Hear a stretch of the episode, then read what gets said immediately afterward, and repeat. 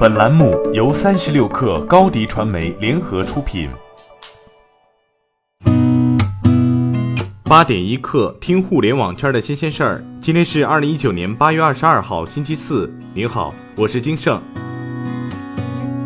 拼多多昨天发布了二零一九年第二季度财报。财报显示，拼多多第二季度营收七十二点九亿元，同比增长百分之一百六十九，远超市场预期。归属于普通股股东的净亏损为十点零三三亿元，去年同期为六十四点九三九亿元。二季度，拼多多 App 平均月活用户数达三点六六亿，同比增长百分之八十八，较一季度的二点八九七亿单季净增七千六百三十万。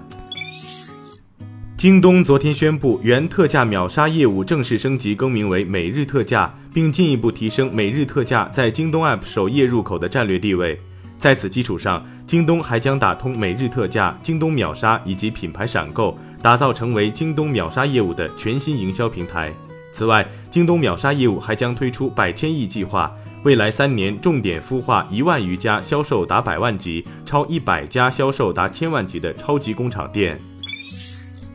据彭博报道，根据周三发布的一项声明，Mail.ru Group 旗下俄罗斯最大的社交网络 VK 开始在移动应用程序接入阿里巴巴的全球速卖通，用户无需离开 VK 应用程序便可搜索商品、下单和完成支付。未来，VK 计划与全球速卖通打造新的社交电商产品，包括用户购物体验，并将俄罗斯卖家和生产商加入电商平台。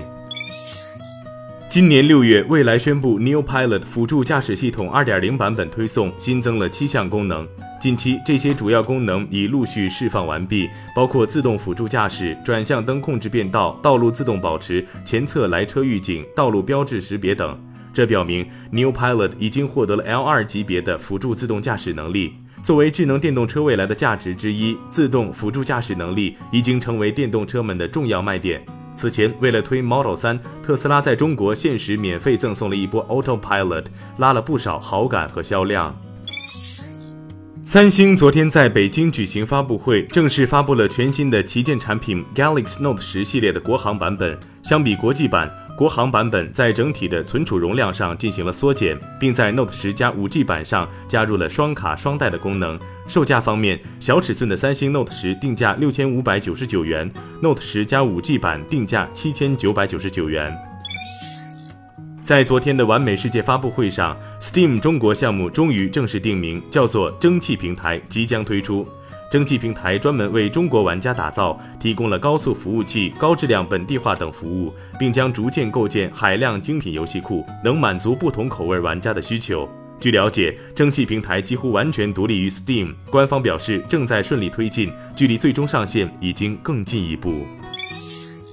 据 Deadline 综艺杂志等多家媒体报道，因迪士尼旗下漫威影业和索尼影业无法就蜘蛛侠系列新电影的合作协议达成一致，漫威影业总裁凯文·费奇也许将不再参与未来蜘蛛侠系列电影的制作，这将导致由汤姆·霍兰德扮演的蜘蛛侠从漫威电影宇宙中移除。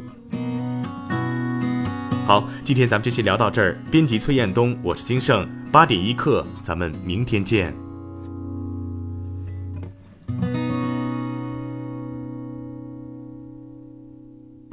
欢迎加入三十六氪官方社群，添加微信 baby 三十六氪 b a b y 三六 k r，获取独家商业资讯，听大咖讲风口，聊创业，和上万课友一起交流学习。